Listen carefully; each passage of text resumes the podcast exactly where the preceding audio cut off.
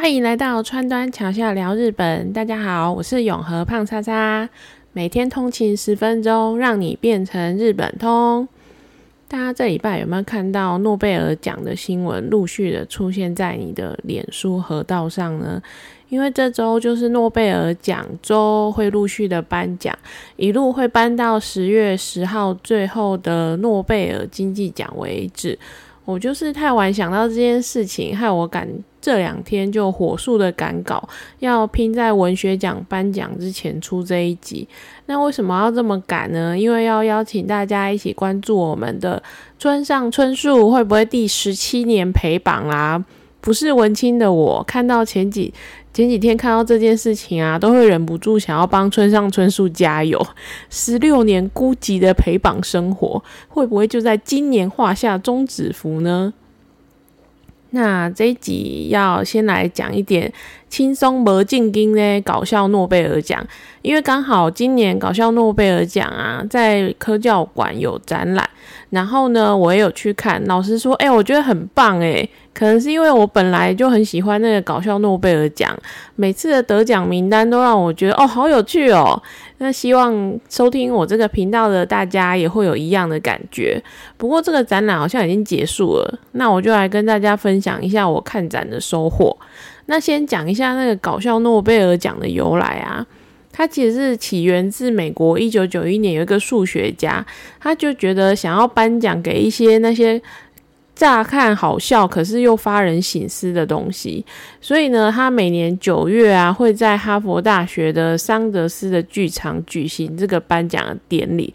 那既然是搞笑的诺贝尔的话呢，他的颁奖内容当然也是很魔镜金啊。除了那个研究内容本身常常让人家觉得很。很荒谬、很好笑以外，他还有很多固定的梗，比如说像是一个叫做扑小姐，她就会找一个大概八岁左右的小妹妹，只要啊得奖人致辞超过一分钟，她就会在旁边大喊：“哦，好无聊哦，不要再讲了。”然后就会用那种吵死人的音量，一直要去打断那个得奖者。我就想说，那个金马奖怎么没有考虑来找一个扑小姐？然后啊，典礼还可以看到每。呃，有一个史上最强的扫地僧，因为他每次颁奖结束之后，就会看到有一个阿北很认真的。去拿了扫把去扫那个台上的纸飞机，那纸飞机也是一个固定的梗啊，就是得奖的人就会被台下的观众一直丢纸飞机，就是他们的一个固定梗。然后这个扫地阿伯来头很大，我跟你讲，他叫做罗伊格劳伯，他是哈佛大学物理系的教授，他十八岁的时候就参与了曼哈顿的计划，研发了原子弹。诶，这个是不是有点夸张的天才？而。且他在曼哈顿计划里面还是最年轻的阿迪亚。然后呢，他战后回就回到了那个哈佛大学继续教物理，然后研究量子光学。其实他的研究成果都一直备受肯定，好几次也都说就是呼声很高，会得那个诺贝尔物理奖。可是其实一直都没有颁给他。后来等到他七十岁的时候啊，就被邀请去参加搞笑诺贝尔奖，被人家叫去。当那个扫地阿伯，他可能也觉得很好玩吧。他一扫啊，就扫了十年。结果呢，就在他八十岁的那一年啊，还真的给他拿到了真的诺贝尔物理学奖的肯定。然后呢，他继续去帮那个搞笑诺贝尔物理奖扫地，是不是觉得还蛮奇妙的？然后呢，那我们再回过头来看日本人啊，他在。搞笑诺贝尔奖的战绩如何？答案是这个搞笑诺贝尔奖差不多有三十年左右的历史。那日本我觉得应该算是常胜军等级的。那我因为研究当然很多，我想分享其中两个我觉得很棒的得奖的研究，而且他们都很有实用性。有一个啊是在石川县的金泽大学物理系的一个教授，叫做广濑信雄。有一次，他接受了兼六园的一个修复园内日本武尊雕像的委托案，他就觉得兼六园里面的这个雕像很奇怪，奇怪在哪里呢？为什么没有鸽子要大便在这个雕像的头上？为什么他会有这样子的想法呢？因为他反观东京上野公园，它有一个西乡隆盛的雕像，这个西乡隆盛的雕像常常被鸟大便，然后所以他就觉得，哎，为什么尖六元这个就不会？所以呢，他就去深入的研究，居然发现，在雕像上面的鲲跟铅，它会产生一种电磁波，然后这种电磁波是鸽子讨厌的，所以它就不会大便在雕像上，所以它就进而研发出一种合金的物质，可以自然而然的让鸟远离雕像。哎，这很聪明吧？而且很实用，因为大家有没有想过，在欧洲的广场常常会有一大群鸽子的景象，然后就有人在那边喂鸽子啊，然后鸽子飞来飞去这样子。那你也会看到，就是欧洲的广场也很爱盖盖雕像。如果你涂上了这种合金的话，不就可以一直维持雕像的整齐跟干净、整洁跟干净吗？然后啊，我就看到一个这个广濑信雄他的一个访谈里面，他就会很强调说，觉得要处处对这个世界感到好奇。他就是一个常常会问为什么、为什么的人，然后自己随身还会携带一个小本本去记录这些问题。然后他还自曝了一个小时候的。惊人的经验，因为他说他在他小学的时候啊，曾经掉到粪坑里面，可是他那时候掉下去的感想居然是，诶，为什么粪坑不会臭？然后那时候他就一直觉得很奇怪，长大了之后才知道，原来是有一种细菌可以除臭的细菌。总之呢，他的故事也告诉我们一句老话，就是常常问为什么，就是推动这个世界进步的动力。那第二个我喜欢的得奖的研究啊，就是得到化学奖的一个瓦萨比的警报器。乍听之下你会觉得很搞笑，为什么要用瓦萨比来当警报器？你是在整人吗？可是你仔细想想，通常啊，警报器最需要发挥功用的时候，应该是睡觉发生火灾产生浓烟的时候，要发出声音，然后把你叫醒吧。可是，如果你是聋人呢？你根本就听不到警报器的情况之下，你用那个瓦萨比的警报器，不是很聪明吗？因为就可以把你呛醒啊！而且一定要用瓦萨比哦，因为瓦萨比是在研究里面发现，它可以刺激三叉神经，三叉神经就是脑内的最大的颅部的神经之一，所以就是要用瓦萨比才可以让你醒过来。如果你用其他的味道，像是薄荷啊、咖喱呀这些都没有用，你一定要用瓦萨比才可以。所以研究人员他还找了受试者去尝试各种浓度的瓦萨比，去认真的实验，要让瓦萨比在空气中产生多少的那个浓度，才可以让这个警报器发挥效用。这个研究我觉得还蛮可爱的。那讲完那个搞笑诺贝尔奖之后啊，我想要再聊一下静音诶诺贝尔文学奖。就是刚刚前面提到啊，我要赶在那个文学奖公布之前，我就是拼了老命，我都要把这一集做出来，就是因为村上春树的陪榜传奇。那大家会不会好奇这个榜是什么榜？这就要先讲到那个诺贝尔奖的评选方式，因为精确来说，诺贝尔的诺贝尔奖的入入围名单，为了不要给评审压力，就是会封存大概五十年。那既然五十年后你才会知道入围的有谁，当然就不会有陪榜的问题啊。可是问题是，英国有一个博弈公司，他每年都很喜欢拿那个文学奖来当赌盘，然后每年村上春树的呼声都很大，所以他就变成那个赌盘排行榜上面的常客。就像今年他就又进了那个赔率的排行榜啊，就像去年、前年、前前年都一样。久而久之啊，每年诺贝尔文学奖看那个村上春树落选，就好像变成一种习惯的存在，有没有？可是今年可能会有点不一样吗？有可能会不一样吗？因为就在今年六月的时候，村上春树他得了一个法国的叫做奇诺德尔杜卡世界奖。那委员会的主席颁奖的时候呢，他还断言村上春树今年一定会得诺贝尔奖。这个也不是瞎说的啦，因为其实得了这个奖的人呢，也真的很多，后来又去得了诺贝尔的文学奖。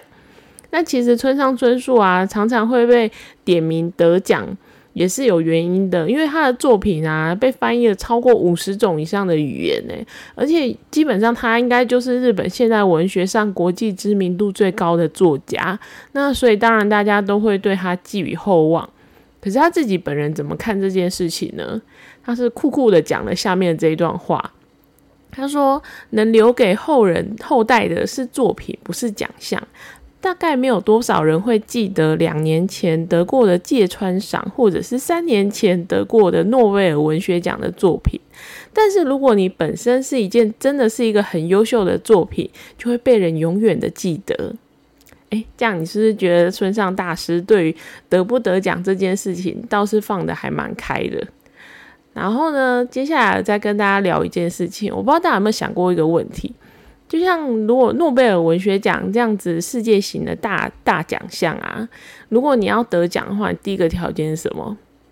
你就是要有人帮你翻译成英文啊，而且啊，翻译的功力还要很高深，他要翻译的很好。然后呢，你就是要同时对日文或跟英文要两种语言都非常的精通，你才可以去巧妙的抓到。语言转译之间的奥妙之处，才可以跟世界上的人来推广，或者是传递你作品的精华。毕竟你现实的来讲啊，许多大奖就都还是西方主导的。如果你要获得欧美国家的肯定，翻译就是一条必经的道路。这让我想到另外一个跟诺贝尔文学奖擦身而过的大文豪，叫做三岛由纪夫。应该大家都有听过他的名字嘛？那他有一个还蛮好要好的朋友，叫做唐纳德基恩。他这个唐纳德基恩是欧美研究日本文学界的拱霸主。他啊虽然是美国人，但他本身也就长期都在日本，而且也很喜欢日本。他甚至还在三一一之后呢，直接入籍日本。就是蛮难得吧，因为三一之后，应该蛮多人都不敢住在日本，他反而愿意在那时候就入籍了日本。那当时三岛由纪夫他三不五时就会拜托他这个好妈咪说：“哎，你赶快把我的作品翻译出来啊，这样世界上才会有更多人得租的得呃可以读到我的作品。”然后呢，因为其实三岛由纪夫一直都还蛮想要获得诺贝尔文学奖的肯定。那根据后来解密的那个诺贝尔文学奖的那个推荐名单，三岛由纪夫也的确被推荐了不少次。可是问题是，他的竞争对手是川端康成，同一国有没有？日本国内互相厮杀，最后在一九六八年的时候，川端康成呢就拿下诺贝尔的文学奖。得奖的理由是他用卓越的感受性的技巧。与巧妙的笔法，表现了精神文明的道德与伦理。然后他的作品呢，传达了日本人的精神特质，让世界上的人都留下很深刻的印象。那同时，他也是日本第一个拿到诺贝尔文学奖的人。其实三岛由纪夫啊，跟川端康成本来就是交情蛮好的。因为三岛由纪夫虽然比川端康成年纪小很多，可是基本上就是川端康成把三岛由纪夫带进去文坛，然后让他发光发热的。那只是最后三岛由纪夫没有拿到奖，当然心里面还是蛮郁闷的。据说公布了当晚知道结果之后，他还。开车出去兜风散心这样子。那川端康成在知道结果、接受媒体采访的时候啊，他就说觉得自己会得奖有三个原因。第一个是觉得哦，因为我可能真的比较稍微幸运一点这样子。然后第二个原因是翻译的功劳，你看翻译真的很重要。然后第三个呢，他说哦，因为那个三岛由纪夫他太年轻了，所以他只是先拿了这个，就是。他比较年长嘛，那他就先拿这个奖这样子，所以这样看起来，川端康成真的是蛮谦虚的感觉。那在一九六八年十二月十号当天啊，因为诺贝尔都固定会在这一天颁奖，那今年应该也是。然后川端康成呢，就穿着一副那个文富与之垮的正装，就是一种日本正式场所的和服，然后他就去飞到那个瑞典的斯德哥尔摩要领奖。然后他也带了他的朋友，他的这个朋友呢，就是翻译他《雪国》这个作品的的翻译家，然后去在斯德哥尔摩发嗯发表了一个得奖演说，叫做《我在美丽的日本》。它内容啊，一开头的时候就先来两首诗，我觉得要把这样子的诗翻译成英文啊，这个翻译家根本就是神人。大家可以边边听。边想看看这样子的文字要怎么翻译成英文呢？啊，我今天就用这两首诗来当做结尾啊，因为避免我念了之后大家听不懂我在念什么，我会把文档放在资讯栏。好，那我就开始念这个诗。它这两首诗呢，叫做嗯，春花秋月杜鹃下，冬雪皑皑寒意加，冬月拨云相伴随。更怜风雪清月深，好，就到这边短短的。那希如果你喜欢今天的节目的话，欢迎推荐给你的朋友订阅《川端桥下聊日本》，大家下次见喽，拜拜。